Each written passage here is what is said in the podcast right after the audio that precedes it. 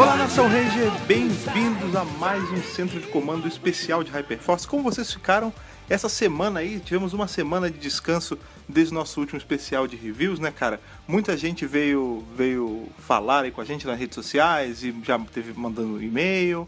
Foi uma, uma resposta muito bacana a essa, essa nossa nova empreitada aí de adaptar os reviews aqui pro, pro podcast. Eu particularmente curti bastante, porque vocês sabem que eu sou um entusiasta aqui desse, deste, meio, desse, desse canal de mídia que é o nosso centro de comando, cara. E é muito legal, como eu falei semana passada, que a gente vai redescobrindo, né, cara, a paixão aí por Hyperforce essa temporada tão bacana.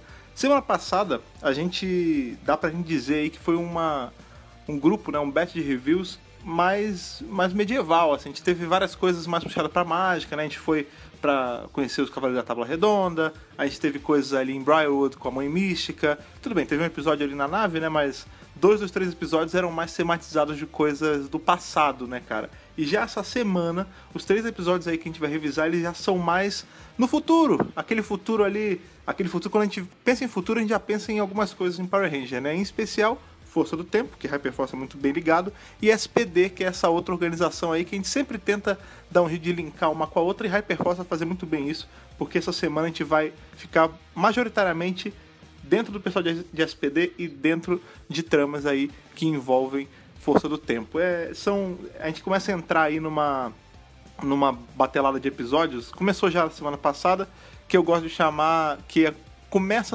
esse mini arco do Joe, né, que é o irmão do Marvel, a gente ainda não entende direito quais as intenções dele, por que, que é tão misteriosa essa missão que ele tá.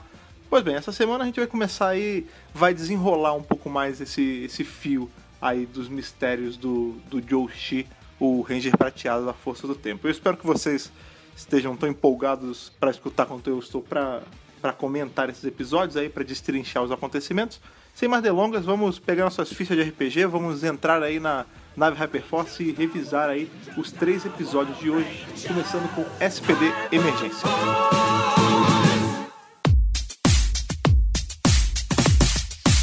Antes de começar o review propriamente dito, cara, é sempre bom dar aquela lembrada que esse grupo de reviews, esses três reviews de hoje, eles são parte de uma série. Aí semana passada, como eu falei, a gente avisou outros três episódios, mas isso não é o começo de Hyperforce. O começo dos reviews de Hyperforce foram feitos lá no nosso canal do YouTube. Então, se você ainda não assistiu, vai lá e assista em youtube.com/megapowerbrasil. Lembrando que são reviews aí não de episódios de série de TV ou de quadrinhos, mas sim da série de RPG da Hyper RPG que ia ao ar aí tanto na Twitch, quando ele saía, ele passava ao vivo a jogatina contando a história, quanto no YouTube uma semana depois. Então, se você nunca assistiu nada de Hyperforce, eu recomendo fortemente você ir lá no canal do Hyper RPG, tá linkado aqui no post do, do Mega Power Brasil. Você vai lá, você assiste o episódio e depois você vem ouvir os reviews, para você não, não ter aí a história estragada, né, cara? Os episódios são bem longos, eles têm uma média aí de umas duas horas de duração. E ao contrário do que muitas pessoas podem pode bater a dúvida, né, cara? Hyperforce é sim canônico, ele tá dentro do canon de Power Ranger normal, tanto da série de TV quanto dos quadrinhos. Ele, ele permeia aí o canon que a gente já conhece. Então vai lá, assiste. Se você não assistiu, vem aqui ouvir os reviews e depois manda aquela mensagem pra gente, manda aquele e-mail pra gente trocar essa ideia. Beleza? Beleza. Então vamos pro primeiro episódio de hoje. Como eu falei, é o SPD Emergência. Ele foi ao ar dia 6 de fevereiro de 2018 pouco mais de um ano aí que ele, que ele foi ao ar. E ele é uma continuação aí direta dos acontecimentos do episódio 13, que eu não sei se vocês lembram bem, no episódio 13 a gente conhece aí, a gente vem conhecendo o, o Joe, que é esse ranger prateado da Força do Tempo, é ele que ajuda, né, a gente tem aí no... há dois episódios atrás, a gente teve aquele episódio que era dentro da nave, lembra? E aí a gente, é, a gente descobre que quem tava dando um jeito ali de investigar tudo era o Ranger prateado da Força do Tempo, porque eles pediram ajuda e tudo mais é, da Jen e ela mandou esse agente secreto da Força do Tempo. Papo vai pro vem, descobriu que ele é o irmão do Marv, e aí ele sumiu, aí depois eles perguntaram coisas pra Mãe Mística e tudo mais, mas a gente ainda não sabe qual é a dele. Só que no final do último episódio, eles tiveram aí a brilhante ideia de meio que ir atrás, né? Falaram assim, ó, seguinte, a gente precisa descobrir qual é o grande mistério atrás do, da história do Joe, então vamos caçar ele. O episódio acaba assim. No começo desse episódio, qual o grande lance? Eles. Os Rangers eles se juntam, porque no último episódio o, o Alpha 55 ele conseguiu pegar ali um rastro ainda da assinatura do Joe. E eles descobrem que ele foi para 2025. Né? 2025 você já começa já a imaginar o que que para onde a gente está indo, né? 2025 SPD, a gente sabe muito bem. Quando eles chegam lá em New Tech City, né, cidade de SPD, eles têm a ideia ali junto com o Alpha 55, né, de pegar um pouco do DNA do Marv, já que eles são irmãos, né? Pega um cabelo saliva, enfim, é, para rastrear as assinaturas genéticas do Joe em New Tech City. Ou seja, a gente pega o DNA dele e vê aqui com a tecnologia da nave onde é que ele está. O que acontece é o seguinte, como essa tecnologia não é tão precisa, porque né, só o DNA do irmão dele e ele também é um viajante do tempo, eles conseguem pegar a assinatura genética dele, só que com um atraso de meia hora. Então assim, aonde o local, aonde a, a máquina está indicando, provavelmente eles vão chegar ou meia hora depois ou meia hora antes. Tem sempre essa, essa folga aí, essa janela. Pois bem, eles vão, eles saem aí no encalço desse do sinal ali do, do DNA dele e eles vão parar num desses apartamentos bem escusos. Tipo, imagina que esse episódio é um episódio mais de investigação, ele é quase uma série procedural. Então eles vão eles vão entrar assim nos lugares, nos becos e tudo mais, eles entram nesse apartamento mega suspeito em que já está rolando uma batida. O que acontece? Lá tem um agente da SPD que a gente vai conhecer que é a Lina Song. A Lina, ela não é uma agente aí do Esquadrão A ou do Esquadrão B, não. Ela é uma agente do Esquadrão D. Ela se apresenta ali para eles, porque imagina que ela já tá numa missão, ela tá perseguindo ali um, um caso, né? Porque acontece o seguinte: foi roubado um acelerador de próton. E ela tá tentando descobrir quem foi que roubou. Então, imagina, ela tá ali investigando e aí chega cinco pessoas completamente né, desconhecidas a ela, aparentemente civis, e para tentar ainda dar uma despistada, eles passam o papo mole ali, que eles também são do SPD, porque eles batem o olho nela, eles veem o uniforme e tudo mais. Eles falam: olha, a gente também é da SPD, só que a gente é do Esquadrão H. Ela fala: ah, Esquadrão H? Não, não tem Esquadrão H. Aí o Marvel fala assim: olha, não. É que é o seguinte: o Esquadrão H, a gente estava alocado, a gente estava numa missão no planeta Cayenne. Planeta Cayenne a gente sabe que é o planeta natal do Marvel. E a gente também sabe, né? Na verdade, a gente, a gente não sabe, né? Quem assiste Sentai, né? Se você não assiste Sentai, talvez você não saiba, mas se você assiste, já deve ter se ligado que o planeta Cayenne ele também está presente no Super Sentai, né? Ele é o planeta do Lucky, né? Que é o Ranger vermelho ali de Kyuranger. Não é, obviamente, o, o mesmíssimo planeta Cayenne, porque aquele está num uma, um outro canon, né? O canon do Super Sentai, mas a gente sabe que em Power Ranger também tem esse planeta e esse planeta é lar aí do nosso Ranger vermelho, coincidentemente, né? E ele fala: "Ah, não, é, a gente estava local lá no Cayenne, vamos te ajudar aqui nessa missão, o que está acontecendo, deixa a gente a par". E ela compra ali essa essa lorota deles, né? Não, óbvio, né? Tem rolagem de dados, tem tudo mais. E o lance é que no meio dessa maluquice toda, a gente começa a ter confrontos com monstros, porque nesse lugar tem uns móveis, né, furniture, é, uns móveis de madeira, e um deles ganha vida e ele vira um. É muito engraçado porque isso lembra muito ali segunda temporada de, de Power Ranger do originalzão, porque lembra que os monstros da Rita geralmente eram bichos, né? E os monstros do Zed geralmente eram coisas misturadas com monstros. Então era monstro bolsa, monstro guarda-chuva, monstro cadeira, sempre um negócio assim. E nesse eles encontram um monstro meio assim também, que é um. Eles chamam de Capitão Peg, né? Que ele é um monstro feito de móvel. E ele é um pirata né? Um pirata feito de móveis, vamos dizer assim. Peg é de peg leg, né? Que é perna de pau, né? Então é tipo capitão perna de pau. É ele e um papagaio também feito de móveis chamado Birdie. Enfim, eles começam ali a brigar com o bicho. É, tem uma hora que eles dão uma porrada no Birdie e o DNA dele é exposto. E aí, né, apesar disso não ser um, um trait, não ser uma coisa, uma marca de, de SPD, né, mais de força do tempo, quando esse DNA é exposto, ele cresce. E aí, quando ele cresce, enfim, eles têm que lutar contra esse. Não é bem um papagaio, né? Tipo uma arara, sei lá. Ele fica maiorzão. E aí, a, enfim, a gente tem a Chloe usando os poderes dela, o Battleizer dela, que é a, a joia rosa ali da, da, do Merlin, né? Ela fica com aquela armadura grandona, ela consegue derrotar esse bichão, esse papagaio, arara gigante, e os outros reis conseguem dar conta aí do, do Capitão Perna de Pau, né? do Capitão Peg. Como tudo isso é muito suspeito, é muito estranho, né? Porque nesse, nessa maluquice toda, a Lina perde o encalço do, da pista dela ali, da onde estava o acelerador de próton aí. E aí ela fala, não, pô, tá tudo errado, é o seguinte, você tá muito suspeito, esse negócio de Esquadrão H, não, ó, vamos direto agora pra, pro QG ali da, do SPD, né, vamos, vamos pro cachorrão gigante, não, quer dizer, não é o dog, não, o cachorrão gigante é o prédio, né, mas vamos lá porque eu vou levar pro dog ele interrogar vocês, para ele pelo menos certificar o que vocês estão falando é verdade. Tá muito suspeito isso. E aí os Rangers não se opõem, não. Eles vão numa boa. Quando eles chegam lá, a gente tem o Kruger, né? A gente tem o Dog Kruger lá. Ele não é feito pelo mesmo voice actor da série, né? Ele é feito pelo Zack Eubank, que é o chefão ali da Hyper RPG, que ele empresta a voz para alguns personagens também. E ele faz muito bem, o dog dele é, é muito legal. E aí ele, né, de cara ele fala, quem são vocês? Está trazendo civis pra cá? Ela fala, não, eles falaram que eles são do Esquadrão H. Ele fala, Esquadrão H? Não tem Esquadrão H. E, ah, claro que tem. Aí tava no planeta Cayenne, era uma missão secreta. Aí ele fala, ah, ele meio que compra, né, essa, essa mentira, meio revelia, porque tudo isso tem a ver com rolagem de dado, né, tem, existe bluff, né, existe, você tem como blefar em RPG, e eles usam isso a favor deles, ele compra essa, essa mentira também.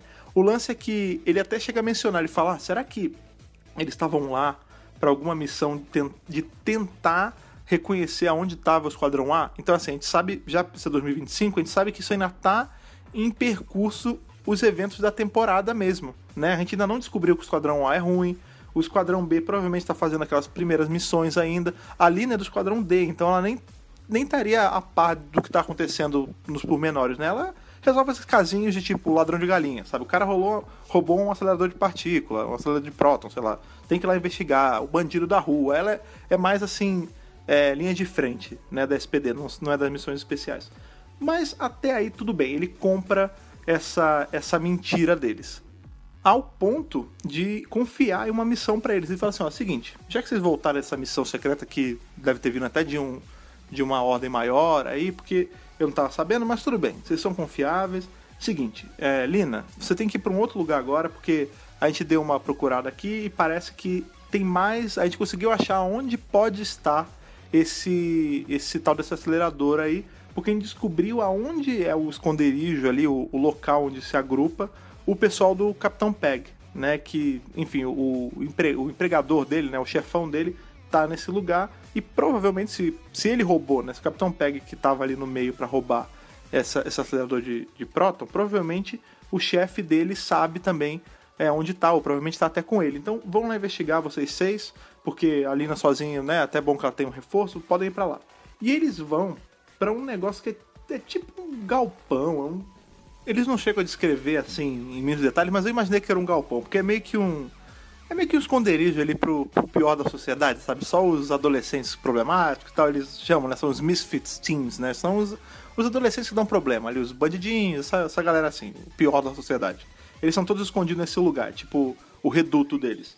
E eles vão para lá porque eles estão atrás desse tal desse Napoleon Ranch, que é o, o empregador aí do Capitão Peg, né? Quando eles chegam nesse lugar, todos eles estão ali meio, meio disfarçadões, assim, de, de adolescentes problemáticos, né, de revoltados, e por sorte, o, o, Ed, né, que é o nosso Ranger Azul, ele é confundido com o antepassado dele, o que é muito engraçado, porque isso meio que faz aí uma. Não é bem uma regra, né? Mas é um, uma coisa que acontece já recorrente, né?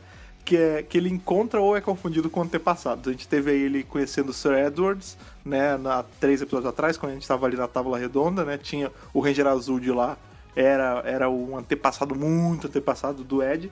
E aqui, lembrando que 2025 é antepassado sim, porque como eles são do tempo da força do tempo, lá na frente, eles ainda são do futuro, mais no futuro ainda. Então em 2025 ainda tem o antepassado dele. E ele é confundido pelo Johnny Banks, que aparentemente era um adolescente problemático, né? Porque eles falam, ah, é o Johnny, tá? O, o Napoleon Ranch, né? Que é o chefão, que ele é. Eles descrevem ele como um, um sapo, um sapo mutante. Então vocês imaginam que ele deve ser tipo um Dom Vitor Sapone, sabe? Tipo um Dom Vitor Corleone sapo. É, e aí ele fala, ah, o Johnny e tal, ele começa, ele meio que ganha a confiança dos caras ali na pura sorte, né? Só que acontece o seguinte, eles veem que o tal do, do Proton Accelerator, né, o acelerador de prótons, tá com o, o, o sapão aí, o Capitão Ranch, né? O Napoleon Ranch, aliás. É, e eles vão para tentar ali, ah, vão dar um jeito de pegar, né, cara? A gente ataque nesse lugar. Só que acontece, ao longe eles veem que esse cara ele não tá sozinho, porque imaginem que isso é um lugar cheio de gente, tá lá o tal do Napoleon Ranch com o negócio que eles estão procurando, e quando eles vão tentar se aproximar dele, eles veem que ele tem meio que um leão de chakra ali, um segurança próprio dele, que é um tá meio disfarçado, assim, tá com uma capa e tal, tá com uma, uma roupa de bandido. E quando a gente olha, quando o Marvel ele olha mais direto para essa forma misteriosa, a gente vê que é justamente o Joe, né? Que eles falam assim, ah, é, o, o sapão lá fala assim, olha, é, esse aqui é o Maxwell, ele é meu guarda-costas, não sei o que, ele tá protegendo aqui a mercadoria. E aí quando a gente olha para direito quem é o Maxwell, é justamente o Joe Shi. E é muito engraçado isso, porque no, na partida, né, se você assistiu, você deve ter visto, ou se você não assistiu, é legal de contar. Durante a partida, quando o, o Marv descobre que é o Joe, ele fala assim: "Ah, beleza, então eu vou, eu tô indo ali, eu vou sneak, né? Eu vou eu vou de, de mansinho ali para tentar falar com ele, para tentar trocar uma ideia. E aí a, a, Malika, né, que é a mestra do jogo, que é quem tá fazendo a, a Lina, né? Inclusive eu nem comentei isso. A Lina Song ela é interpretada pela própria é, pela própria mestra da mesa ali, que é a Malika Lee. Aí ela fala assim: Não, você não vai investigar nada porque acabou essa semana que vem, então acaba com um baita cliffhanger. Assim, tipo, esse mais até que os outros, porque na verdade esse episódio agora, o SPD Emergência, né, que é o 14 episódio, é, e o episódio próximo, né, o 15, eles são meio que um two-parter. Um completa o outro. Você não consegue. Você até consegue, né? Entender um sem o outro, mas uma continuação direta do outro no mesmo ambiente. Tipo, eles não saem. Não é como se eles pegassem a nave e fossem para um outro tempo. É bem fechadinho um com o outro. Então a gente fica aí, né, com uma, com uma baita pulga atrás da orelha. Eu lembro que na época eu fiquei assim, cara, o que, que tá acontecendo, né? Rolou uma teoria do tipo, será que o, nessa história toda o Joe ele é, ele é meio corrupto, por isso que a gente nunca, por isso que a gente nunca viu, né, o, o, o Time for Silver, né, o prateado, né? Rolou, rolou umas dúvidas assim, não, não foi muita gente que suspeitou dele, mas teve um, um, foco assim, de pessoas que achavam que ele podia inclusive estar do lado do, do líder da aliança, né? Porque como as coisas lá no futuro, lá de Força do Tempo, muita coisa estava corrompida pela aliança, teve gente pensando que ele poderia ser aí aliado do líder e tudo mais, aliado do líder da aliança, né? É, mas enfim, a gente vai descobrir isso mais pra frente. Esse episódio é um episódio tranquilo, assim, ele não é. Ele tem até um, um bom foco de ação, a gente tem ali a luta com o Capitão Peg. Na hora que eles entram no. Na hora que eles entram aí nesse bar, galpão, esconderijo, tem aí. Você vê que tá para começar uma pancadaria também. Mas ele é um episódio mais de. De. Como é que eu vou usar a palavra? Não é de enganação, mas é mais desse de blefe, né? Porque é o tempo todo os cinco Rangers se passando por outras pessoas, é, tendo que confiar muito na lábia deles. Por exemplo, eles conseguem passar lábia no Dog, né, no, no Kruger. Então, assim, e na Lina. Na Lina você até imagina que é mais fácil, né? Porque ela é uma, tá num, num ranking mais baixo e tal. Mas eles conseguem enganar o chefão, né, cara? É, é, muito engraçado ver como eles têm que se virar sem ser em luta, né? Porque isso é uma coisa que acaba que é uma.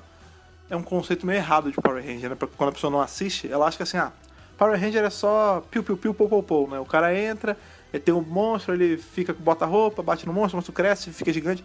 A gente vê que quando a gente é fã, a gente sabe que não é bem assim, né? Sim, tem as cenas de luta, tem as cenas de, de Megazord e tudo mais, mas o, o, importante, assim, o que é mais legal de Power Ranger é o envolto, né? Tipo, é, é você conhecer um pouco mais da lore, é você ver como os personagens lidam com as situações do dia a dia, além de ser Ranger. E aqui, como é uma parte de RPG, a gente vê muito isso.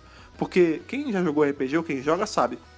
Você não consegue manter uma mesa só com luta, luta, luta, luta. Primeiro que cansa, segundo que a aventura fica um saco, né? O legal é quando tem desenvolvimento de personagem, quando tem você tendo que se livrar de situações sem ter que ir pra luta normalmente. Eu, particularmente, sempre que eu jogo RPG, isso é meio que eu faço quase que involuntariamente. É, os meus personagens, eles têm muito em blefe e diplomacia. Muito, porque dificilmente eu gosto de entrar numa luta. Eu sempre gosto de ou tentar minar a luta de algum jeito antes ou evitar ela de qualquer jeito. Então, assim, quando eu jogava Star Wars, eu lembro, o RPG de Star Wars, eu lembro que eu fiz um personagem que era um Jedi, que era um Jedi Mon Calamari, né? Que é aquela raça do, do General Akbar. É o It's a Trap, aquele homem-peixe. E mesmo sendo um Jedi, dificilmente eu partia pra luta de sabre de luz, assim. Porque eu botei muito é, nesse lance de convencimento, de blefe, de mind trick, então Sempre que eu ia entrar numa luta, eu, oh, tem certeza? Ou abaixava o preço das coisas. Então, assim, o legal do RPG é você se virar nas situações sem ter necessariamente que lutar. Lutar é legal, mas é legal também você treinar suas outras habilidades aí. É, e esse foi o episódio 14, um episódio que a gente vai tendo mais coisa aí do Joe, né? Esse mistério vai aumentando. É um episódio muito legal, mas é um episódio que fica mais legal ainda quando a gente pensa que ele tem uma continuação direta, que é o episódio 15, que sem mais delongas, vamos para ele agora. Você não vai precisar esperar uma semana, como eu esperei lá atrás. É só você esperar que a música subir, a música baixar e a outra música chegar, que a gente já vai pro episódio 15 de Hyperfox. Até daqui a pouco.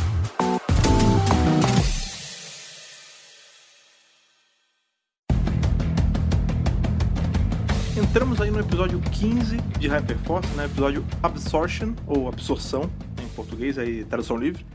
É, ele foi ao ar dia 13 de fevereiro de 2018 e ele continuava diretamente os eventos da semana passada, né? Diferente da semana passada, em que o Joe, né, que é ainda o mistério desse arco, ele, o, né, o, o Yoshi Sudaço, ele nem apareceu, ele nem estava no último episódio porque foi só um cameo do personagem dele, ele nem falou, ele só apareceu ao longe. Mas nesse episódio a gente tem aí o Yoshi Sudaço aparecendo, ele, ele tem fala, ele, ele é bem ativo nesse episódio também. Tá aí no episódio 15 novamente. Pois bem, a gente começa com o pessoal de Hyperforce tentando chegar aí no Joe para tentar conversar com ele, para tentar entender o que tá acontecendo, para tentar ver se ele sabe, porque querendo ou não, eles agora estão ajudando com a missão. Então eles minimamente vão tentar é, ali pegar esse tal desse acelerador de prótons, né? Só que quando eles estão tentando chegar lá, ele, veja, eles tinham visto o Joe ao longe, mas o Joe não tinha visto eles ainda. Quando ele bate o olho, ele vê que tem aquela galera estranha chegando, e ele bate o olho na Véspera, ele reconhece ela, a Véspera é a Ranger Preta, né? Aí ele já chega, ele puxa um dos, dos misfits ali, dos jovens adolescentes problemáticos, que é uma coisa que eu acabei esquecendo de mencionar no, no episódio passado, né? No review, agora o último, de agora, de alguns minutos atrás. É estranho falar passado, parece o último podcast, mas não, o último episódio. É, que eles não eram só jovens problemáticos, era meio que um, um lugar onde tinha uns mutantes, né? Então assim, ele puxa um dos jovens mutantes problemáticos ali, que é um. É um. É, chama Jackson. É um bicho. É um meio homem, meio lagosta. E ele fala assim, ó, seguinte, tá vendo aquela garota ali? É problema. Dá um jeito, dá um, dá um apaga nela. Ele bota a galera contra, ele bota o pessoal do bar contra o pessoal de SPD barra Hyperforce, né, que tem ali, né. E o lance é que o, o sapo, não, o Napoleon Ranch, ele vê ali essa movimentação estranha e fala assim, ó, seguinte, é, o Maxwell, que é o, o, nome falso aí do Joe, vamos pro quartinho ali, vamos pra, pra sala secreta, não sala secreta, né? A sala do chefe, porque eu não quero perder a, esse, o nosso, nosso aparato aqui, né? O acelerador de próton, porque logo, logo eu quero começar a absorção. Então a gente sabe que ele, o que ele quer fazer, provavelmente é que tem a ver com a absorção, é absorver próton de alguma coisa. Né? Ele fala, ah, eu não posso arriscar perder essa máquina, porque a gente demorou a roubar tal. Vamos ali pro canto. E o, o, Joe, né, por si ele começa, ele, ele fala, não, tudo bem, porque qual é o plano? A gente vai descobrindo o plano dele ao longo, né, da, da aventura. Ele quer pegar esse acelerador do Napoleon Ranch. Ele realmente está infiltrado, ele não é ruim, né. É, e a gente sabe, né, que ele tem ele tem algumas técnicas de disfarce, ele fica invisível. Enfim, ele bota ali todos os. Ele, junto com Napoleon Ranch, eles colocam os, os jovens ali maus do local contra os Rangers para ter né, a luta ali do, a luta da, do episódio. É muito engraçado porque, lembra que eu falei sobre por tentar sair das situações com lábia? O Jack, né, que é o Paul Fryer, né, o Ranger Amarelo, ele tenta convencer, tipo, lurar, jogar uns dos jovens para fora do, do prédio ali, dizendo que tá passando caminhão de sorvete, tipo, e aí não dá certo. Tem uns momentos meio. Momentos engraçados, assim, né, no, nesse, nesse episódio, mas a real é que fica tendo esse pega pra capar maluco ali. E a, apesar da ação tá acontecendo ali, tem rolagem de dados, eles estão usando todas as armas e tudo mais, mas é só uma pancadaria generalizada, assim, não tem nada tão importante. O importante tá na sala, porque a gente vê que o, o Yoshi Sudaço, né, ele tá jogando ali, ele tá o tempo todo tentando enganar o Napoleon Ranch, ele, que é o, o chefe, né? Ele fala assim, ó, seguinte, o chefão, eu vou lá fora para tentar ajudar. Então fica aqui protegido, segura bem o acelerador de partícula de, de próton, não, sai daqui não. E aí ele finge que sai da sala, fica invisível e fica na sala esperando. E aí o Napoleon Ranch ele tá vendo lá o pau quebrando e tem uma hora que ele meio que dá. Ele dá mole ali com a, com a máquina, né? Com o acelerador de próton. E o, o, o Joe ele vai tentar pegar ali na surdina. Quando ele tá pegando, ele fica invisível, né? Óbvio, ele tá invisível já quando ele tá pegando, o Napoleão Ranch sente, né? Porque imagina, um negócio começa a se mexer sozinho. Quando ele vê que é o, o Joe, né, o Maxwell para ele, ele começa a tentar meio que brigar com ele. Fala, você tá tentando roubar meu negócio? Você tá tentando me ferrar? Tipo, coisa de mafioso, né? E aí ele fala, não, eu tava tentando deixar ele seguro, porque vai que eles entram aqui, não sei o que. Tipo, ele também consegue se livrar no papo. E o Napoleon Ranch, como não deve ser um cara muito inteligente, né, na, na ficha dele, ele meio que cai aí na lábia do Joe. Uma das coisas mais legais que tá, enquanto tá rolando essa ação ali no, no quarto, né? A gente sabe que tá rolando a briga ali, E tem muita coisa que é só, é só briga generalizada, né? Como eu falei, mas tem algumas coisas legais. Tem uma hora que rola, para quem jogou Chrono Trigger, Chrono Trigger é um jogo do Super Nintendo, você chegou a sair pra Playstation depois, pra DS, 3DS, um negócio assim. Quem já jogou sabe, né? É o jogo ali do Crono, que também tem viagem no tempo, que cada personagem tinha um elemento, né? Um era fogo, outro era ar, enfim. É, nessa luta, eu não sei se foi de propósito, porque a gente sabe que todo mundo ali é, um, é nerd, né? O, o Ed, né, inclusive, ele é o Black Nerd Comedy, né? Então, eles devem manjar disso, porque tem uma hora que a tática deles, que é justamente o Ed e a Chloe, é juntar os poderes para poder tirar um grupo grande do problema dali, né? Do, dos jovens malvados, né? Então eles juntam os poderes dele, a gente sabe que cada Ranger de Hyperforce tem um, um elemento associado a eles, e o do Ed é água e da Chloe é vento. E aí eles juntam o água com o vento, eles fazem tipo um paredão de um tornado de água assim grandão, uma parede gigante de tornado de água e empurram, tipo eles lavam os, os adolescentes para fora do galpão ali. Eu não sei, quando eu, quando eu vi a primeira vez eu lembrei muito de, de Chrono Trigger, porque no Chrono Trigger tinha um negócio de fazer isso. A Luca, se eu não me engano, era do fogo e, e o, o Chrono do vento, não, eu não sei, posso estar errado porque eu joguei tem muito tempo, mas eu lembro que tinha um ataque que o Chrono ele ia rodando com a espada e jogava fogo e ele fazia um tornado de fogo. Eu lembro que tinha um troço desse, era é bem legal. Enfim, me lembrou Chrono Trigger aí, como também RPG, como também tem viagem no tempo, vai que foi uma, uma leve referência. Não sei, vai, vai saber. Pois bem, a gente tem aí essas duas confusões rolando. E o que acontece? Como essa luta essa briga, essa pancadaria não termina na sala principal, o Napoleon Ranch ele começa a ficar apreensivo deles perderem ali o equipamento e ele fala pro Maxwell, né, pro Joe, vamos embora daqui, vamos sair daqui, deixa, deixa eles se batendo aí, vamos para outro esconderijo. E eles saem de cena. Quando a poeira abaixa no quebra-pau ali, que eles vencem todos os mutantes e tal, é, acaba que eles perderam, né? Eles, a missão foi por água abaixo por conta. Não por conta, né? A gente sabe que talvez isso aconteceria mesmo que a Lina estivesse sozinha. Mas eles perdem o, o que eles estavam indo ali buscar e perdem a pista e tudo mais por conta da galera de Hyperforce, né? Por conta desse pessoal desqualificado desse Esquadrão H que apareceu do nada. E como a Lina já tava, né, com a pulga atrás da orelha, tanto ela quanto o Dog, ela na hora fala assim: olha, é o seguinte, vocês não são de Esquadrão H porcaria nenhuma. Vocês estão aqui, devem estar infiltrados, devem estar amando de alguém, talvez até do Grum, não sei, qualquer coisa, mas eu vou levar vocês de volta. Eu vou levar de volta porque vocês minaram minha missão e eu vou botar vocês para interrogatório já. E eles, ela leva todo mundo de novo lá pro prédio cachorro de SPD. E o lance é que quando eles chegam com a missão cagada, o Dog Kruger tá pistolaço. Que a gente sabe que não é muito difícil deixar o velho pistola, né? E ele fala: não, é detenção agora, é cadeia, cadeia, é cadeia, cela pra esses vagabundos agora. E não quero todos eles juntos, não. Bota cada um em uma cela diferente, porque eu não quero que eles troquem ideia, que eu vou interrogar cada um deles, eu vou tirar a verdade, nem que seja na porrada. Mais ou menos assim. Né? Não, não, não acho que ele iria pra ver de fato, mas ele tá raivosaço. Cão raivoso, piada pronta. Mas enfim, eles separam ali cada um, cada um dos cinco, né? Numa cela diferente e entra, e essa é parte mais legal do episódio, porque essa primeira parte que eu falei é bem o comecinho mesmo. Ainda é meio que um resquício da cena do último episódio, é ali naquele bar, sei lá, bar, galpão, enfim. É, e aí, quando eles, esse, esse meio do episódio que é a parte interessante, porque é só o interrogatório deles. E como a gente sabe, né? Os atores, os jogadores, eles estão sentados ali, um do lado do outro.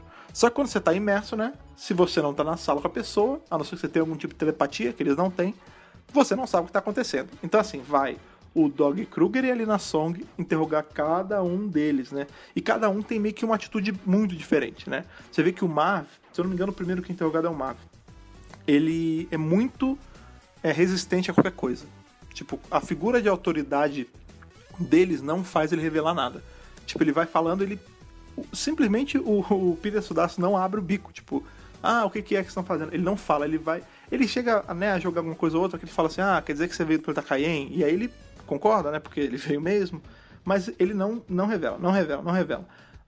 A Vesper, né, que é a Ranger preta, ela entra numa de sacanear o. de sacanear o dog. Então, assim, sempre que eles chegam na cela, ou estão passando, ela fica latindo, uivando, fica oferecendo biscoito de cachorro, assim. Ela, de todas, essa que coopera. Todos eles cooperam um pouco. Mas ela é que coopera mais para deixar ele pistola da cabeça. É, a Chloe, ela entra numa de jogar meia verdade, assim, ela fala, ah, não, É, tira aqui, vai, tira minha pulsação. Você quer ver se eu tô falando a verdade? Vê se eu tô mentindo com o, o é, polígrafo, né? Aquele negócio que, que faz ele ver se tá mentindo. Aí o dog fala assim: não, é. Primeiro que isso é tecnologia arcaica. Segundo que eu não quero. Eu não quero tirar a verdade de você. Eu ainda, eu ainda tô dando o benefício da dúvida para vocês, porque eu vi que vocês conseguiram morfar e que não é qualquer civil que faz isso, então vocês podem não ser aí desse Esquadrão H, mas vocês têm alguma fonte de poder. Vocês estão associados a alguma coisa, a alguma organização. Vocês têm a ver, vocês são da onde? Ela fala, ah, a gente é do futuro. Ela começa a jogar as verdades, mas de um jeito meio que. Ela quer se livrar, mas de um jeito meio que pra que a verdade soe como mentira. E ele fala, ah, eu não acredito nisso, tá mentindo pra mim. Aí ela fala, não, tô falando, bota aqui. Ele fala, não, eu quero que você fale a verdade. Não, eu sou do futuro, a gente é do futuro, não sei o quê. Aí ele fala, não, tá, e aí? Vocês são associados a alguma organização próxima a gente? Vocês são associados à força do tempo, de algum jeito? E aí ela fala, é, mais ou menos, somos, mas não somos. E aí, isso é muito interessante, porque ele não acredita nela, né? E eles vão para eles vão para a cela seguinte, que é a do Ed, do Ranger Azul. E é muito legal porque você vê que ele chama por nome a força do tempo. E isso é uma coisa que a gente há muito se pergunta desde que tem aí SPD, a gente viu do Tempo, a gente viu SPD, e a gente fica no aqui no centro de comando mesmo, tanto eu quanto o Rafa quanto a Ana, a gente já chegou aí a trocar bastante ideia, a discutir bastante sobre como seria essa coexistência das duas organizações. Né? Será que SPD é mais para crime de qualquer um, assim, crime regular, e Força do Tempo é só para crimes associados a viagem no tempo? Ou já, eu já vi gente levantando essa teoria de que SPD, como ano passado de Força do Tempo, né? É, o Força do Tempo era uma divisão da SPD que com o tempo foi crescendo e aí virou uma organização própria. Só que para complicar ainda mais esse rolo a galera da produção da época usou um uniforme antigo de Força do Tempo para colocar no pai do Sky, né? Então a, a gente fica mais. Isso vai levantando muita dúvida, né? Só que do jeito que o Dog fala nesse episódio, meio que tira essa, essa dúvida do ar. Ele fala assim: não, beleza, a gente sabe da existência da Força do Tempo. Ele não chega a falar se a Força do Tempo que ele conhece já são pessoas do futuro que interagem com eles, porque a gente sabe que vai ter coisa de viagem no tempo em SPD. O Ranger Ômega de SPD, não sei se vocês lembram, ele veio do futuro. Então, assim, a viagem no tempo não é uma coisa descartada na, na continuidade de SPD. Então, ele fala que ele conhece a força do tempo. Se é uma força do tempo que já existia em 2025, ou se é a força do tempo lá do futuro, que em algumas missões aí chegou a voltar no tempo para ajudar a SPD, a gente não sabe, mas ele, ele tem conhecimento da força do tempo sim.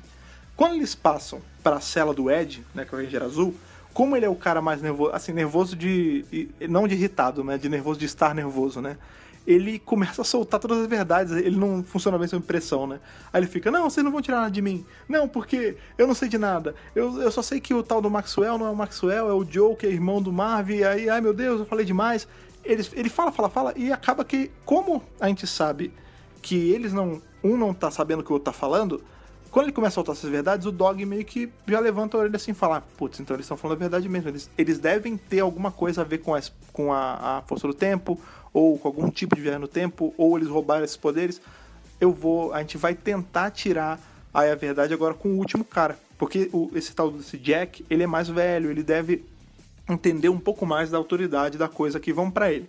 Quando eles estão indo para a cela dele, de novo a Vesper fica sacaneando ele, fica uivando, fica oferecendo biscoitinho de cachorro, e ele vai ficando irritado, ele, ele dá uma gritada com ela. É muito, é muito engraçado, porque a gente tá vendo os atores fazendo ali, mas quando a gente. Pelo menos eu, é como se eu ligasse um filtro ali em que eu tô vendo os personagens mesmo. Tipo, ali se mexendo. E eu fico imaginando o, o Kruger, tipo, todo durão, né? Aquela postura de, de chefe dele rasgando de raiva por dentro, sabe? É muito engraçado. E aí quando eles vão pro, pro Jack, essa é minha. De longe, de longe, de longe, de longe. É a minha parte favorita desse episódio. Porque ele chega pro Jack assim e fala, ó, é, Jack, seguinte, eu sei a verdade. Ele já como ele é o último, né? Ele já chega já meio que tentando passar um papo mole nele. Então ele fala assim, ó, Jack, eu já sei toda a verdade. O Ed já me contou, é, a Chloe já me contou um pouco também. Só confirma o que falta aí dessa verdade dele. Eu sei que vocês são do futuro, você pode, pode desembuchar que eu tô ligado já.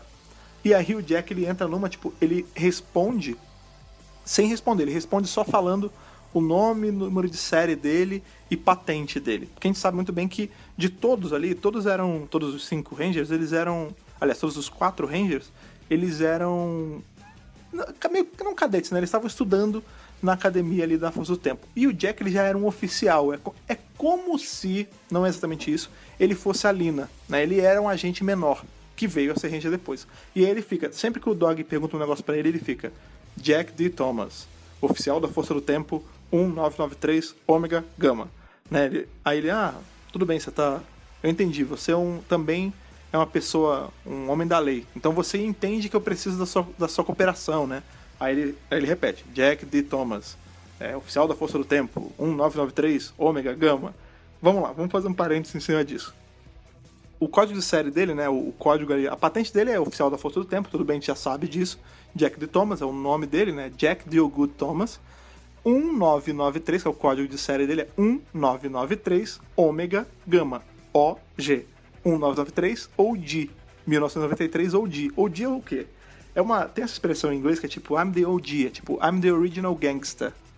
Que é basicamente assim, eu sou da galera original, eu sou da galera das antigas. É, é, assim, não é exatamente isso, mas significa algo próximo a isso. É tipo assim, Jack D. Thomas, oficial da Força do Tempo, 1993, das antigas, da galera das antigas, os originais. Por que que é isso?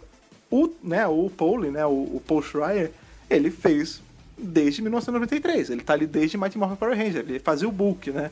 E o, o primeiro, o Paul Schreier, ele é jogador de RPG há um, muito tempo. Ele manja de como jogar o que ele quer assim de informação para fazer a aventura ficar mais legal. Ele de longe ali, de todos os, a galera que tá jogando, ele é o que joga melhor porque ele é o, tem mais experiência. É, e ele, ele gosta muito né, de, do que ele participou de Power Ranger. O fato dele ter virado um Ranger fez ele pirar de alegria mas ao mesmo tempo ele não esquece do, do book, né? Então ele fala assim, ó, 1993, OG, que é, ou seja, eu sou da galera das antigas, me respeita. Mais ou menos assim. Óbvio, né? O Jack não é das antigas, não é de 93, ele tá longe, ele tá muito no futuro, mas é legal essa referencinha aí que o Paul Schreier joga no meio da aventura. Enquanto tá rolando, né, toda essa parte do interrogatório, a gente volta a ser um pouco ali para esse segundo esconderijo onde tá o Napoleon Ranch, né? e ele tá ali tent... ele tá mexendo com o acelerador de próton, né? Ele tá setando ali as coisas. E o, o Joe, né, ele ainda tá, tá undercover, tá disfarçado ainda. Ele mais uma vez na hora ali de que o Napoleão ele ele abre um pouco a guarda, ele tenta mexer de novo e como ele já tava meio cabreiro, ele se vira contra o Joe. Ele fala assim: "Olha, seguinte, Maxwell, você não pode mais ser conf... não dá para confiar mais em você. E se você sabe demais, eu vou ter que te matar."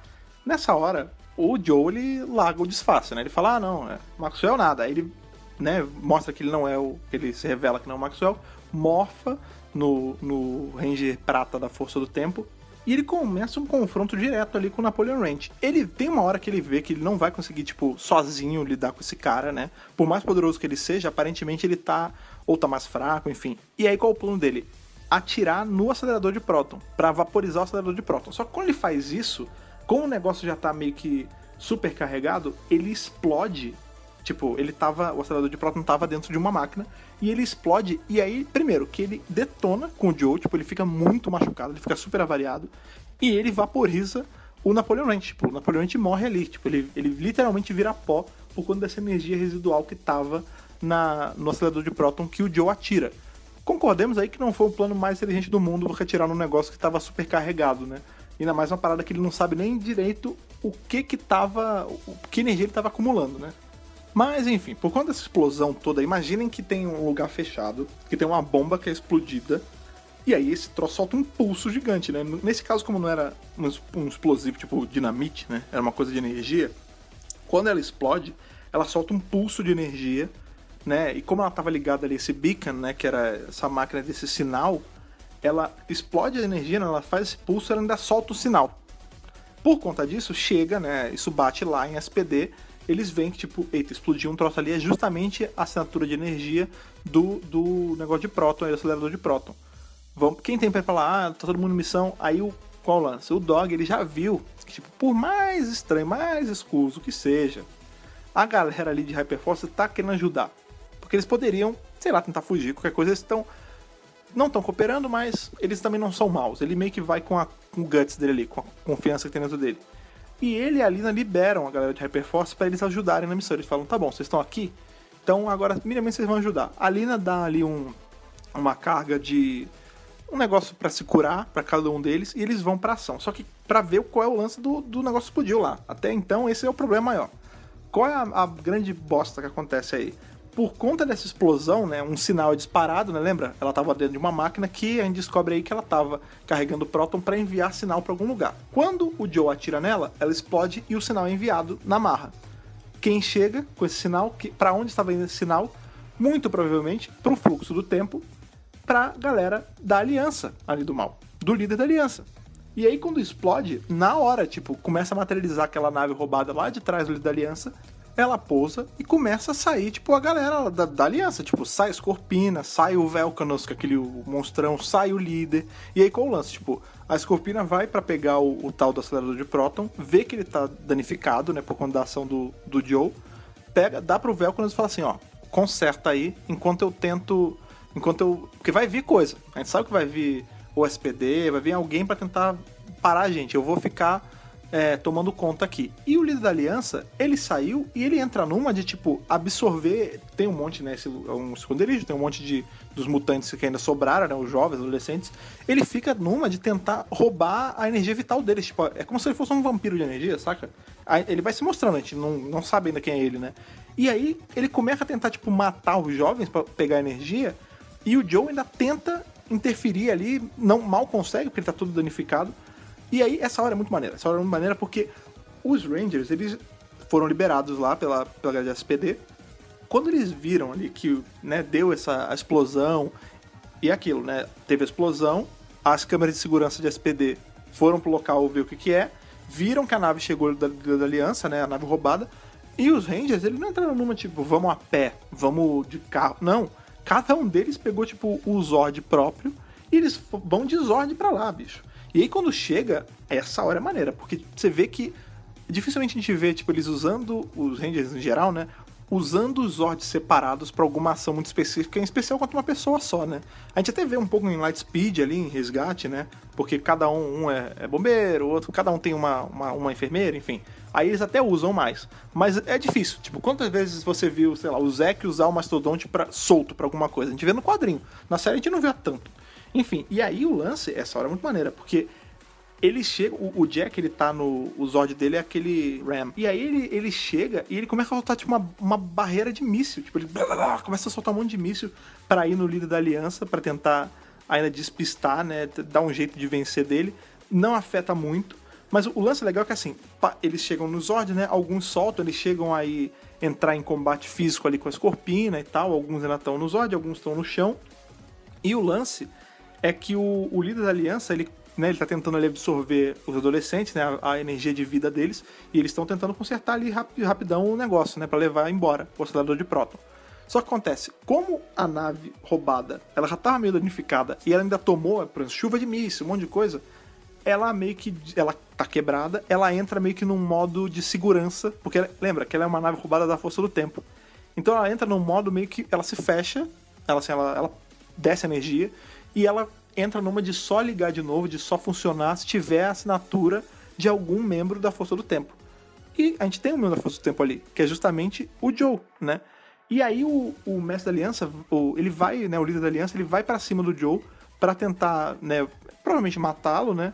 Só que chega a Vesper, ela chega ali a pé, ainda tenta ajudar, não consegue, porque ela tá tentando livrar os adolescentes, né? Tipo, por mais mal que eles sejam, eles ainda são pessoas vivas, eles não merecem morrer ali na mão do líder da aliança.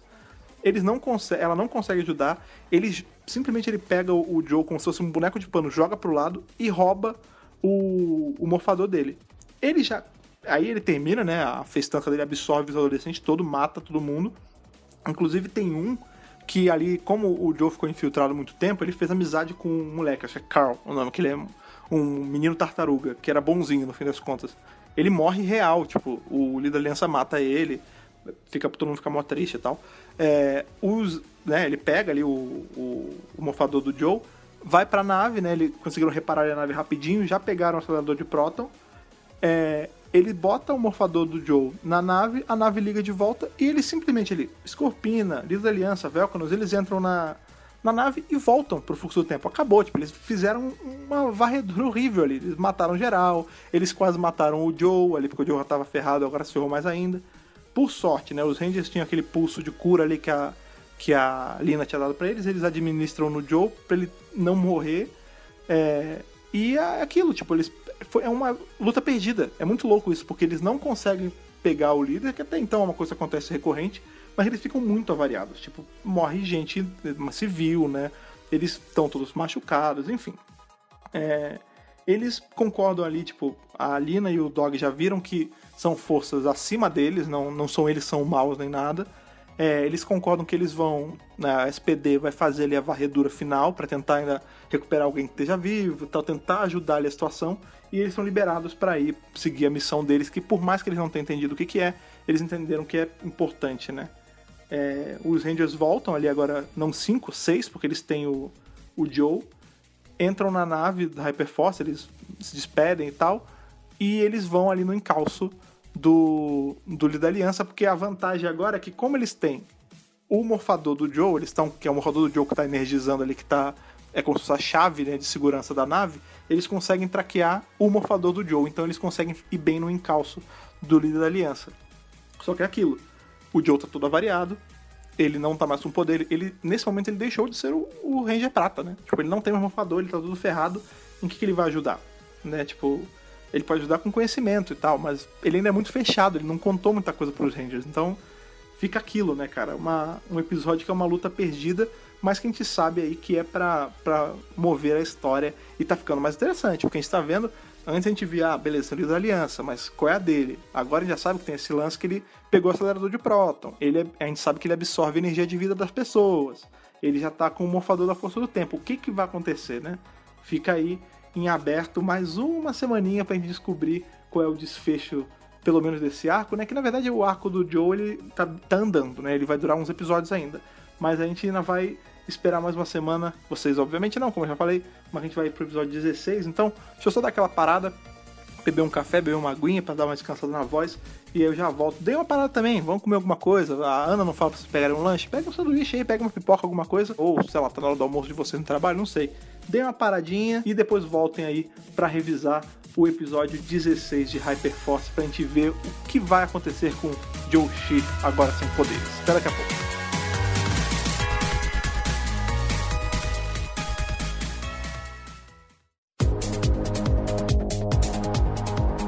Ok, episódio 16 de Hyperforce, episódio chamado Homecoming, que é tipo de volta ao lar, de volta para casa, né? Se a gente usar a tradução aí do Miranha, né? Homem-Aranha, Homecoming, Homem-Aranha de Volta ao Lar, enfim. É Homecoming, episódio 16, foi transmitido dia 20 de fevereiro de 2018, continua aí dos eventos do último episódio. Como eu falei, a gente ia ficar bem imerso aí nesse ambiente mais tecnológico, mais de SPD, de Time Force, enfim. A gente saiu aí do último episódio com a galera rastreando a assinatura do morfador do Joe, que é o Time Force Silver, né, o Ranger prateado da Força do Tempo, é, e o lance é que eles não vão tão longe assim. A nave, eles conseguem puxar ali o sinal. O Joe ele tá na ala médica, tá todo ferrado, né? Os Rangers estão tentando ainda se, se não, voltar a ficar em pé numa boa, porque eles estão ferradaços. E eles descobrem que a nave do Líder da Aliança ela foi para dois anos no futuro. Eles estavam em 2025 e ela estacionou, a nave estacionou em 2027 num planeta. É que assim, tem um lugar chamado. É um planeta chamado Y37, que é como se fosse um planeta prisão da, da SPD. Né? Ele é um. Imaginem aí que ele é tipo uma Chada ou uma Azkaban. É uma, um planeta que só serve para ser prisão. E lá, nessa facility, lembrando que eles estão em 2027, dois anos depois de 2025, que é quando se passam os eventos de SPD. É, quem tá preso nesse lugar é a galera do Esquadrão A. Porque nessa altura do campeonato, 2027, a gente já sabe que os Rangers descobriram o plano do Grum, já sabem que o, o Esquadrão A era corrupto, tava junto com a galera do mal, então eles estão ali presos. Quando terminou a temporada, eles foram ali retidos numa, num, numa prisão né, de segurança máxima, que é justamente onde a Aliança parou. E o que, que ele fez? Ele foi lá e liberou os bandidos ali, os vilões mais perigosos dessa, dessa instituição, desse, dessa prisão, que é justamente o time A. Quando os Rangers chegam, eles têm. Primeiro que eles estão tentando armar um plano ainda. Porque eles viram que, putz, é uma prisão, deve ter uma gente braba lá dentro. Vamos fazer o seguinte: vamos tentar ver o que está acontecendo. Eles veem que tem o lance de ser liberado ali, o Esquadrão A. E o plano deles é o seguinte: vamos. Como é que você desmancha um grupo? Como é que você quebra a. Ali, a, a ordem de um grupo? Você derrota o líder, ou você prende o líder que eles não vão saber para onde ir. E é um plano, faz sentido, é bem coerente. Só que acontece, a Véspera, ela entra numa de ficar sangue no olho. Ela fala assim: não, não vamos prender ninguém, não. Vou pegar. Ela faz duas bombas assim. Eu vou pegar, eu vou explodir tudo e aí a gente. É aquilo. Vai des fazer disrupção em tudo todo mundo vai ficar com a guarda baixa, a gente pega o líder da aliança, a gente tem que parar de ser tão bonzinho. E os Rangers meio que. Eles falaram: olha, é o seguinte, isso não vai dar certo não, é melhor a gente ir na encolha. Todo mundo concorda que é uma ideia de maluco, né? Só que a gente sabe que a Véspera é meio doida mesmo. E aí, quando eles estão ainda armando o plano, ela morfa, vai tipo maluca pra batalha, né? vai, entra na, na, na, prisão morfada com bomba, com tudo. E aí a galera é meio que forçada aí atrás dela. E quando eles chegam lá, a galera do Esquadrão já tá toda solta. E já tá toda brifada, né? Já tá ali sabendo o que é para fazer, já tá entendendo qual é o grande plano do da aliança. Tipo, eles já são aliados a ele agora. Eles vão para lutar contra a galera de Hyperforce. Essa é muito maneira, porque eu, particularmente, eu, eu tenho vilões favoritos na, na franquia, óbvio, né?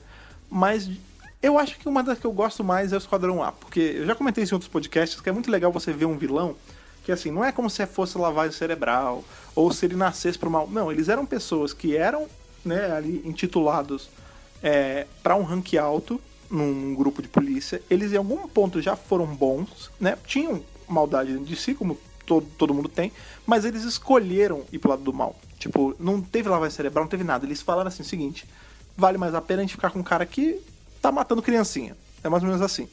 E eles vão. E aí eles estão presos e tal. E quando eles saem, eu não sei se é porque eles estavam presos ou porque eles já são muito ruins, eles estão sangue no olho total. E fica aquele lance, tipo, cada um vai lutando meio que contra. Eles misturam as cores, né? Mas tem. É como se fosse um para cada um, né? São cinco rangers de um lado e cinco rangers do outro. É, o Jack e o Marvel eles ficam tentando pegar ali a Charlie, né? Que é a, a líder, né? Que é a Ranger Vermelha. É, só que ao tempo todo eles não conseguem. Não é que eles não conseguem, né? A luta é ferrenha, né? É um momento, assim, esse começo desse episódio é muito de rolar de dado, é muita briga, é, é bem legal. Assim, é, em relação a combate no RPG, ele é muito bem feito, ele é muito divertido de assistir. Inclusive por isso que eu sempre falo, né? Não contem só com as minhas palavras. Vão lá e assistam, que é super legal ver como. Até se você. Vai que você é uma pessoa que não joga muito RPG. É legal você ver. para você pegar o gostinho, entendeu? Pra você ver como funciona, é bacana. Enfim, eles estão ali, eles lutam. A Véspera ela chega a lutar com o Ranger Verde deles, que a gente sabe. Aí rola toda uma piada, porque o Ranger Verde do Esquadrão A ele era a roupa do Ranger preto, de espaço, pintada de verde. Aí, ela, enfim, ela luta com ele, lembrando que eles não estão necessariamente morfados, tá? É só porque ela sabe quem é quem. É, e aí eles. Enfim, ela até fala: ah, um Ranger verde nunca vai substituir um Ranger preto, né? Porque ela é Ranger preto, enfim. A Chloe ela chega a usar tipo, um dos tornados dela para dar uma, abrir um pouco o campo de batalha e tudo mais. E quando eles estão ali, tipo, no meio da luta, tipo, eles estão quebrando um pau, tá difícil chega um aliado, chega uma pessoa da SPD. Porque qual foi o lance? Começou uma maluquice de soltar prisioneiro no planeta prisão, é óbvio que a SPD ia acionar alguém para ir lá. E alguém não é, tipo, é soldado de campo, é alguém especializado mesmo. E quando eles chegam, é o Ranger Verde de SPD. Eles podem até pensar, nossa, quem será? O Bridge não é, porque a gente viu que ele virou o Ranger Azul. O JJ não é. O JJ é filho do Tommy, né? Soul of the Dragon, tem review aqui no tanto podcast quanto no canal. Não é porque não chegou a época dele ainda. Quem será? Será que uma das meninas foi promovida? Não, não sei. Chegou esse Ranger Verde aí para ajudar. Quando, eles, quando ela chega, né, a luta já tá rolando e eles já conseguiram ali, graças às bombas da véspera e da luta em si, eles conseguiram deixar ali, não desacordar necessariamente, mas eles conseguem vencer da galera do Esquadrão A. E essa hora é maneira porque SPD tem um. Como eles são policiais, né? Tem muita cena de tipo, ah, você prender alguém, você tem que levar para prisão direto. SPD tinha uma vantagem, como é no futuro, né? Eles tinham aquele esquema de travar as pessoas no cartãozinho. E aí a, a essa Ranger verde misteriosa, esse Ranger verde misterioso, acabei soltando sem querer, essa pessoa misteriosa Ranger verde prende eles no cartãozinho. E aí, eu revelei, mas também não revelei, não foi um spoiler tão grande que ela já se mostra quem é agora, né? Eles estão em 2027. Quando a Ranger se revela, a gente vê que é a Lina, a Lina Song, que era do Esquadrão D há dois anos atrás, em 2025, ela foi promovida para Ranger Verde, né? Por conta, a gente sabe, né? Rolou todo o final de, de SPD. O Sky, que era o azul, virou vermelho. O vermelho, né? Se aposentou. Foi fazer lá a coisa de ajudar os outros que ele gostava de fazer. O Sky virou vermelho, o Bridge, que era o verde, virou azul.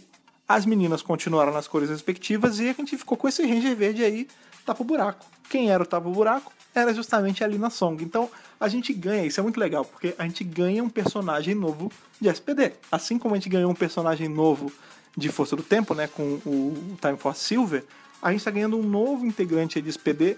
Lembrando, Hyperforce é canônico, então a gente tem a Lina entrando pro canon dos Rangers verdes de, de Power Ranger, pro canon de SPD. É muito legal. E a gente vê que ela prende ali a galera e eles estão prontos, agora estão contidos dentro do, dos cartões, eles estão prontos ali para poder seguir com o plano. Mas claro, como eles acabaram de encontrar alguém que para eles, né, tinha acabado de acontecer todo aquele quebra-pau em 2025, eles viram que alguns jovens morreram, eles viram que a, a galera de SPD prometeu ali tentar ajeitar a situação, e eles perguntam, ah, o que aconteceu desde que a gente saiu? Ela fala, ah, é, em dois anos, o que a gente fez? A gente conseguiu, a gente levou os jovens mutantes problemáticos para SPD, a gente conseguiu ali deixar todo quem saiu vivo, a gente conseguiu recuperar é, grande parte deles a gente conseguiu reintroduzir na sociedade como pessoas de bem, tipo, é legal, a gente vê que por mais que eles tenham perdido ali no último episódio, teve um desfecho bom que a gente só não viu porque eles estavam indo para dois anos no futuro. Só que para Lina, todos esses fatos já aconteceram.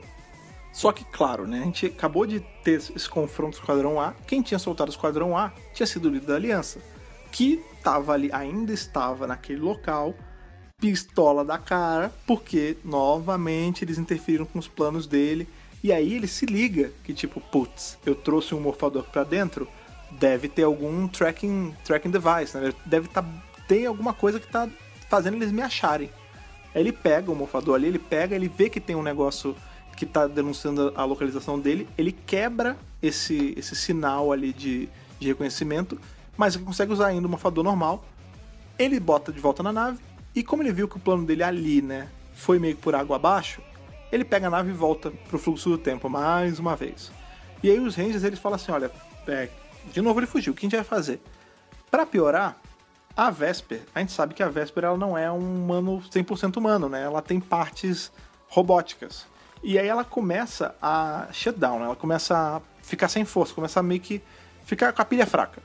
E ela fala: ah, eu tô, eu tô me sentindo muito fraca, muito gasta, é, eu tô sentindo muita falta de casa, queria voltar a ver como é que as coisas estão para poder tentar até me, me reenergizar e tudo mais.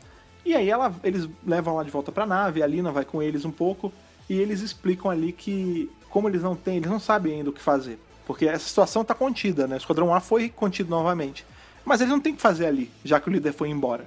E a Lina fala: não, tudo bem, é, faz assim, eu vou ficar tomando conta aqui, tenta caçar de volta o líder da aliança. Só que o lance, eles não tem mais como rastrear, porque o rastreador do, do morfador ali foi pro saco. Então eles, eles falam assim: ah, vamos fazer o seguinte, vamos de volta para 3017, vamos pra academia e lá a gente tenta. Vamos tentar ver se dá pra a gente pegar algum equipamento lá, vamos tentar se reequipar lá. E é até bom porque a véspera ela dá uma melhorada, porque ela tá com essa falta de casa. E aí a gente entende por que, que o nome do episódio é De Volta ao Lar, De Volta para Casa, é, já que eles não eles não estavam nem perto de casa ali, né? Agora começa a fazer um pouco mais de sentido. Pois bem, eles vão ali, né, para 3017. Novamente eles voltam pro tempo deles.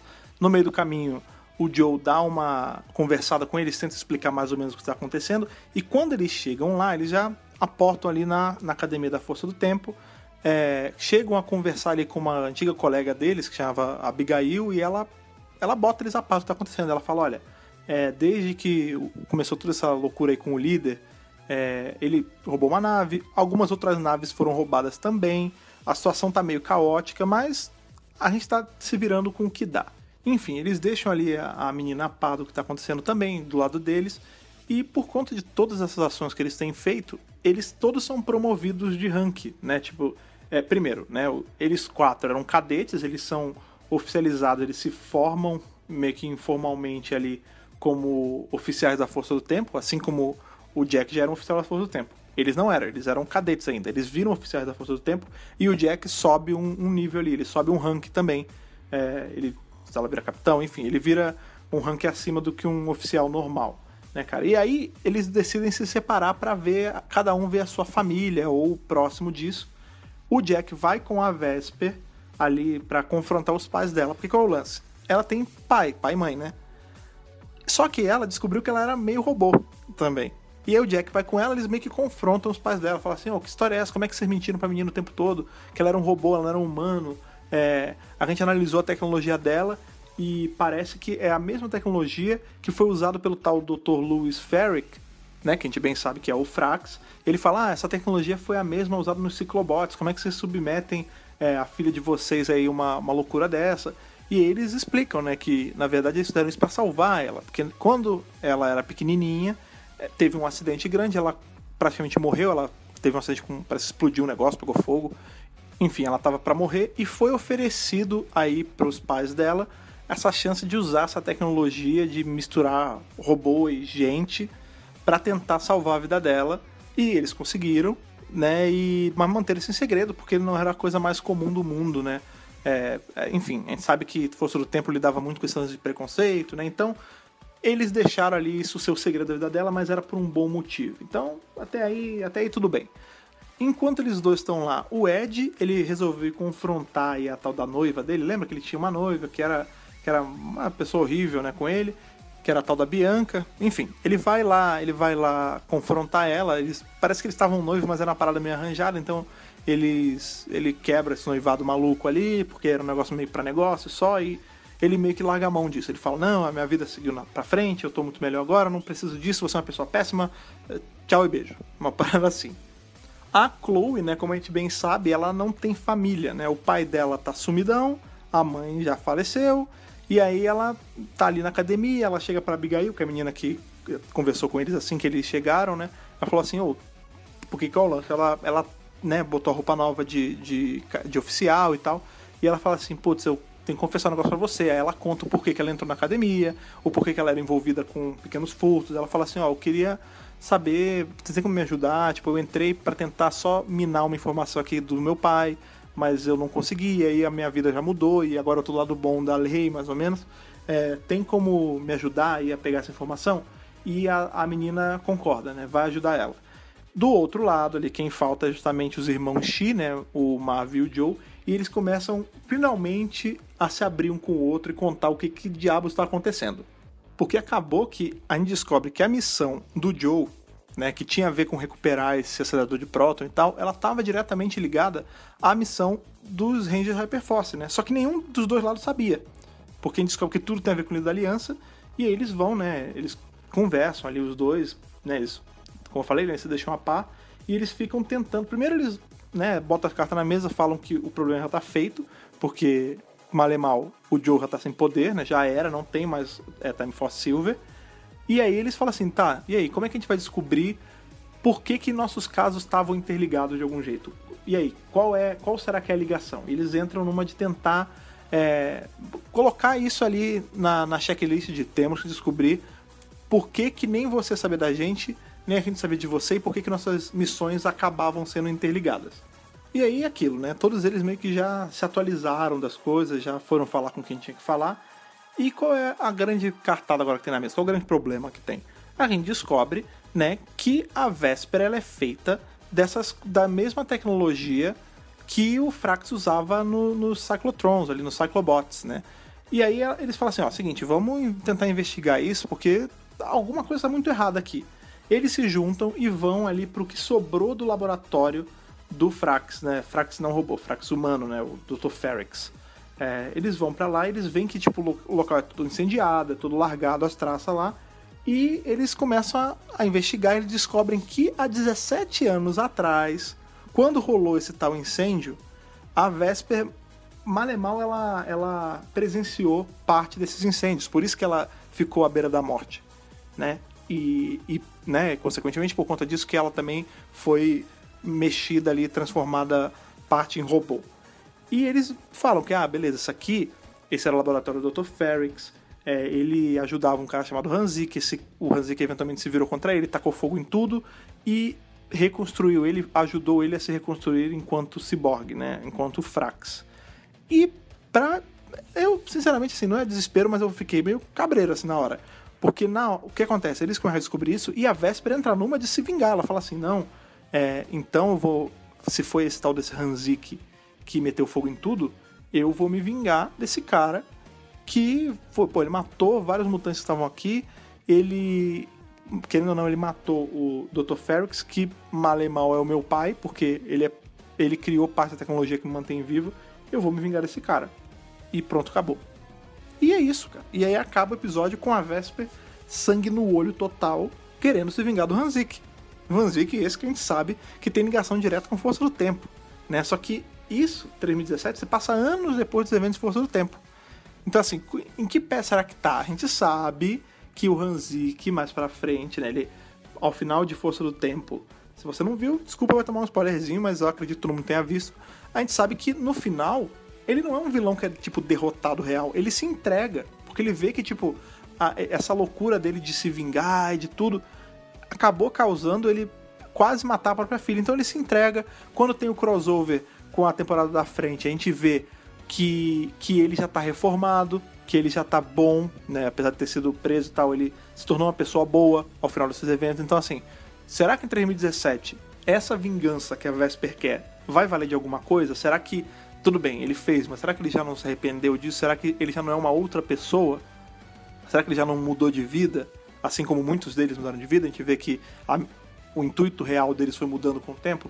Fica em aberto, né? Isso e a gente fica aquela pulguinha atrás da orelha do tipo, caramba, a Vesper tem tecnologia do Frax dentro dela. Ela tem tecnologia dos Ciclobots nela também. De um jeito mais aprimorado e tal, mas será que realmente ela é mais um perigo do que uma ajuda na equipe? Pois bem, para a gente saber isso, a gente vai ter que continuar aí as nossas aventuras de Hyperforce. Só que dessa vez, aí vocês vão ter que esperar uma semana mesmo. Porque, né, hoje acabou três reviews por dia. Revisamos aí do episódio 14 ao episódio 16, 14, 15 e 16. E, como eu gosto de falar sempre, e que viagem, né? Hell of a ride, porque esses episódios agora quando a gente entra nesse no arco Joe, fica tudo muito mais intenso, né, cara? Você vê que querendo ou não, esse arco meio que acabou. O arco do, do Ranger Prata de Força do Tempo acabou, porque ele perdeu os poderes dele. A gente não sabe se ele vai recobrar. Querendo ou não, agora ele é só um ajudante ali. Ele e o Alpha 55 estão quase na, no mesmo nível agora. Porque ele não consegue ajudar tanto em campo assim, só até um certo ponto, né? Mas ele não consegue morfar nem nada. E é aquilo, cara, as coisas estão ficando mais sérias. Esse é o lance. O, o nível do perigo está aumentando, o nível do mistério está aumentando passa episódio, passa episódio, a gente não desvenda o que tá acontecendo com esse líder da aliança, esse cara super malvado. Cada ranger individual tem os seus fantasmas, tem seus demônios para tratar. Agora tem mais esse problema da véspera, então assim, o jogo tá ficando mais sério. Literalmente, né? O jogo, enquanto a história tá pegando um rumo mais ah, entre um milhão de aspas adulto, mais sério, e o jogo em si, né, a parte de RPG tá ficando com confrontos maiores. Você vê que os Rangers eles já tomaram dois upgrades antes, né? Eles ganharam, tudo bem, uma delas, né? A, a Chloe ganhou o upgrade da Tábua Redonda, depois todos eles ganharam o passe ali da, da Mãe Mística. Agora eles subiram de rank na, na Força do Tempo ali, né? Na, em Hyperforce. Então você vê que o, o jogo em si, né? A Malika, né? A líder do jogo, a mestra do, da mesa, ela tá munindo eles de poder e responsabilidade, porque alguma coisa braba vai apertar aí. A gente não vai ver hoje, vocês vão ter que ficar aí na vontade. Se quiser dar uma adiantada, vá assistindo os episódios aí ou espera para vir bater esse papo comigo aqui. Eu tô curtindo pra caramba vir aqui revisar com vocês Hyperforce, como eu já falei no começo do podcast. Mas eu sempre falo para vocês que isso não pode ser uma conversa de uma via só, não pode ser só eu falando com vocês. Então, vai lá, cara, segue a gente nas nossas redes sociais, siga o Mega Power Brasil em todos os lugares. Você pode mandar a sua mensagem aí, as suas teorias do que, vai acontecer, ou se você já sabe qual o seu parecer sobre tudo que aconteceu, para o nosso e-mail, que aí é o megapowerbrasil.gmail.com. Você manda para lá, você coloca no, no título do e-mail, né, no subject, qual é o assunto que você está tratando, no caso especial de Hyperforce, é, e fala aí de onde você vem, sua idade, seu nome, para a gente se conhecer direitinho, e você fala tudo que você está achando dessa temporada maravilhosa e também o porquê que você acha que ela deve voltar. Porque ela deve voltar sim, você sabe. Né? Você também pode achar a gente nas redes sociais. Tem o Twitter aí que é @megapowerbrasil, o Instagram é @megapowerbrasil, o Facebook também é megapowerbrasil. E se você por acaso só tá assistindo a gente, só tá ouvindo a gente aí pelo seu feed do podcast e não conhece o canal do YouTube, é difícil, é, mas tem gente que tá vindo só pelo podcast. Então, se você não conhece nosso canal do YouTube ainda, vá lá em youtube.com/barra Brasil e assista os vídeos. Tem os reviews dos primeiros episódios de Hyperforce comigo lá. Tem o Rafa e a Ana falando de um monte de coisa de quadrinho e as notícias lá também. Vá lá, o canal do YouTube, ele é sempre muito completo, assim como o nosso site, que é o megapowerbrasil.com. Lá tem todas as notícias. Ficou na dúvida? Parte pro site vale as notícias. Tá com dúvida de ordem cronológica do quadrinho?